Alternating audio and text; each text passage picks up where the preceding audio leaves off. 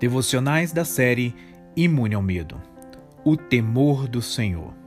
Na Bíblia, nós aprendemos que alguns tipos de temor são bons e outros ruins. Os livros de Salmos e Provérbios, por 14 vezes, falam do temor do Senhor como uma virtude, como algo bom. O temor do Senhor é o princípio da sabedoria de Salmo 111, verso 10. Uma fonte de vida, diz Provérbios 14, 27. E sua recompensa, em Provérbios 22, 4, diz: é riqueza, honra e vida. No entanto, em 1 João 4, verso 18, nós vemos o temor sendo retratado como algo ruim. Porque o temor tem consigo a pena, diz o versículo, e o que teme não é perfeito em amor.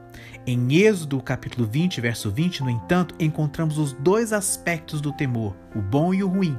E disse Moisés ao povo: Não temais, Deus veio para vos provar, e para que o seu temor esteja diante de vós, a fim de que não pequeis.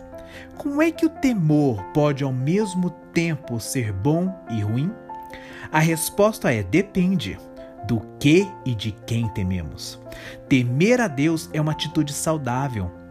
Quando tememos ao diabo, é um sinal de que não tememos a Deus. E não temer a Deus significa que não temos fé nele.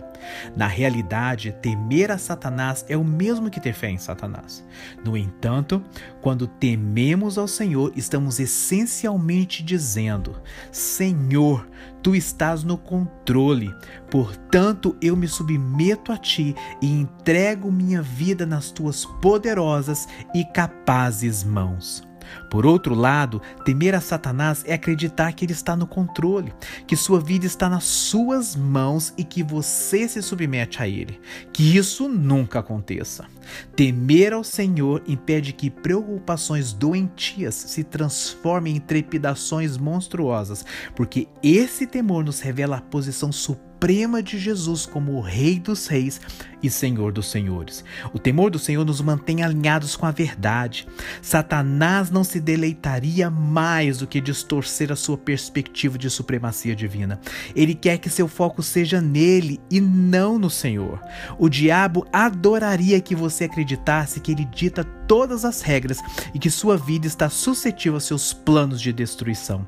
Mas Jesus o derrotou de uma vez por todas na cruz. Aleluia! O trabalho concluído na cruz não é apenas um sinal da vitória do Senhor sobre Satanás, mas um sinal da sua vitória sobre ele também. Fique encorajado.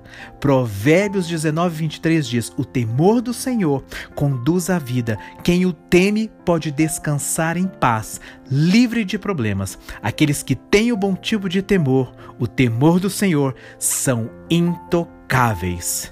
Que Deus te abençoe.